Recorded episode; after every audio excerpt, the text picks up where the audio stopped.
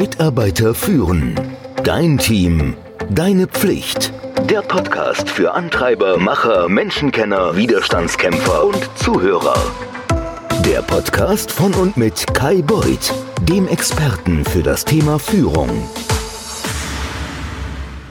Change Management die dritte. Na gut, es gibt ja auch das Acht-Stufen-Modell von John Cotter. Die letzten beiden Male haben wir darüber gesprochen, wie wichtig es ist, ein Gefühl der Dringlichkeit zu erzeugen und dass du für die Umsetzung tatsächlich ein High-Performing Führungsteam brauchst. Wenn du das nicht hast, beides nicht, dann wird Veränderung scheitern. Neben all den anderen Sachen, meinem Lieblingsspruch, Gras wächst nicht schneller, wenn man daran zieht. Nochmal zur Erinnerung, die acht Stufen, zwei hatten wir schon. Die dritte ist die Vision des Wandels entwickeln. Darüber wollen wir heute sprechen. Die Vision des Wandels kommunizieren. Da möchte ich kurz drauf eingehen. Hindernisse aus dem Weg räumen. Sechstens, kurzfristige Ziele setzen. Siebtens, Erfolge konsolidieren und weitere Veränderungen ableiten. Und achtens, Veränderungen in der Unternehmenskultur verankern. So, wir haben schon in anderen Podcasts und in Blogposts über die Notwendigkeit einer Vision gesprochen, aber hier geht es darum, die Vision des Wandels zu entwickeln. Ja, wenn du dich nochmal erinnerst an den ersten Podcast der Reihe jetzt hier über Change, ich habe damals mit den Kollegen im Online-Bereich bei O2 erarbeitet. Die Vision ist, wir werden einfach einen Großteil des Umsatzes, der Umsatzverantwortung des Konzerns auf unsere Schultern heben. Wir werden der wichtigste Absatz- und Kommunikationskanal des Konzerns werden. Und ich glaube, das ist heute auch der Fall. Nicht, äh, dass das Team von damals unter meiner Leitung äh, die Lorbeeren dafür einstreichen kann, denn in den letzten zehn Jahren haben wir noch viele Teams daran gearbeitet, aber im Endeffekt sind wir da heute hingekommen. Und das war auch der Sinn der Vision. Diese Vision, die dient als Entscheidungsgrundlage. Die hat alle damals motiviert, in die richtige Richtung zu laufen und auch unangenehme Schritte in Kauf zu nehmen. Also Neuverhandlungen von, wie wird die Media denn ausgespielt, welche Formen von Media, also da gab es ganz wirre Banner, die man damals entwickelt hat. Also das gesamte Affiliate-Marketing, so eine riesen Blackbox haben wir einmal einmal umgedreht und neu verhandelt und reingeschaut und versucht zu verstehen, ist das ein Rip-Off? Zahlen wir da zu viel Geld? Sollten wir das lieber anders machen? Äh, wie kann man, wie kann man das transparenter machen, als einfach nur Geld reinzuschütten und zu hoffen, dass irgendein Affiliate dann auch schafft, dort Geld bzw. Kunden rüber zu schaufeln. Und die Vision, die du entwickelst, die muss sinnstiften auf die Mitarbeiter wirken. Also es ist wie so ein Klebstoff, der alles zusammenhält. Ja? Also die muss halt vorstellbar sein. Jawohl, ich kann mir vorstellen, dass wir der größte und wichtigste Absatzkanal werden in der Zukunft. Das muss erstrebenswert sein. Ja, ich möchte gerne einen Beitrag dazu leisten, dass die Firma profitabler wird, dass der Arbeitsplatz gesichert wird, dass der Kunde es viel einfacher hat, online zum Beispiel seine Produkte bestellen zu können, die gegebenenfalls, was heute ja gang und gäbe ist, online zu reservieren und im Mediamarkt abzuholen, im O2-Shop abzuholen. Dies, was damals so groß und neu war, Omni-Channel haben wir es, glaube ich, genannt und so heißt es, glaube ich, heute auch noch, dass das überhaupt mal etabliert wird. Da waren wir zumindest mal ganz weit, ganz weit vorne. Es muss machbar sein, heißt, ähm, du brauchst Dinge, diese Vision muss umsetzbar sein. Und ein ersten Schritt, den wir damals äh, ganz schräg gebaut haben, aber es war machbar, war, dass du halt in ganz Deutschland eine Abfrage starten konntest, wo liegt denn das iPhone, wenn du dich erinnerst.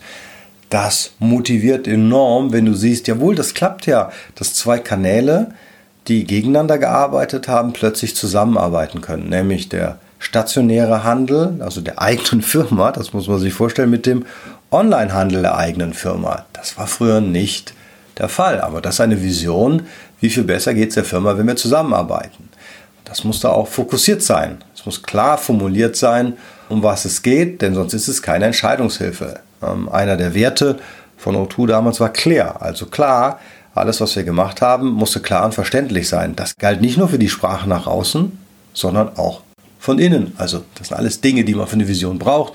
Und ganz klar, sie muss leicht zu kommunizieren und schnell vermittelbar waren. Und wenn man sich einfach anschaut, wir wollen einen viel, viel größeren Beitrag, einen Beitrag leisten zum Betriebsergebnis der Firma und dabei es dem Kunden so einfach wie möglich machen. Das ist relativ einfach zu kommunizieren. Das versteht man auch, zumal damals ja auch die Leute, die im Online-Bereich gearbeitet haben, das waren schon Online-Fans, die waren schon ein bisschen weiter als der Rest, ja.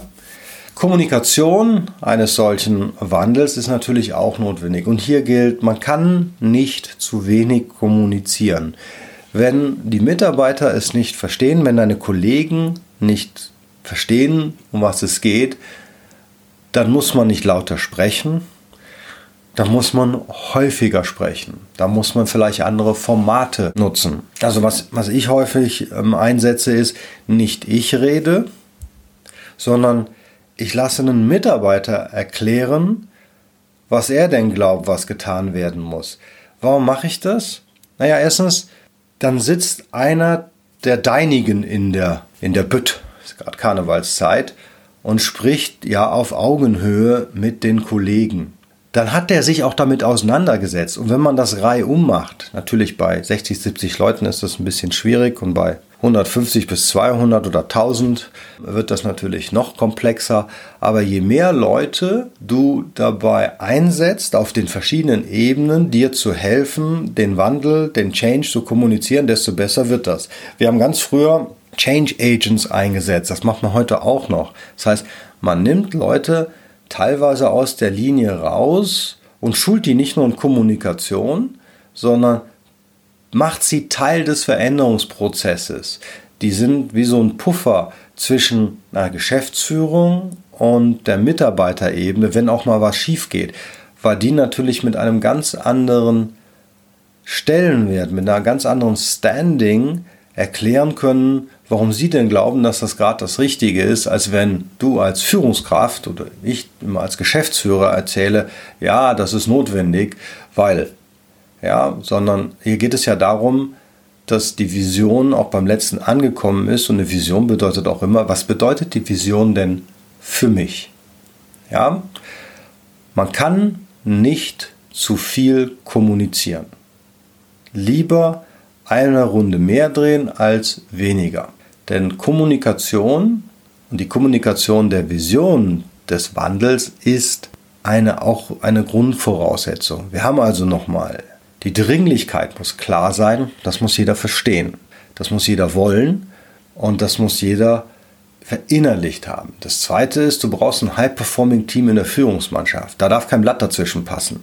Das geht auch nicht in einer Woche, aber die müssen wie eine Einheit sein, ein High-Performing-Team. Das brauchst du. Du brauchst eine Vision des Change. Wo sind wir heute? Wo wollen wir hin? Und du musst es kommunizieren. Und hier ist der Grundsatz, man kann nicht zu viel kommunizieren. Nächste Woche sprechen wir über die verbliebenen Punkte, unter anderem Hindernisse aus dem Weg räumen, was das bedeutet und wie das geht.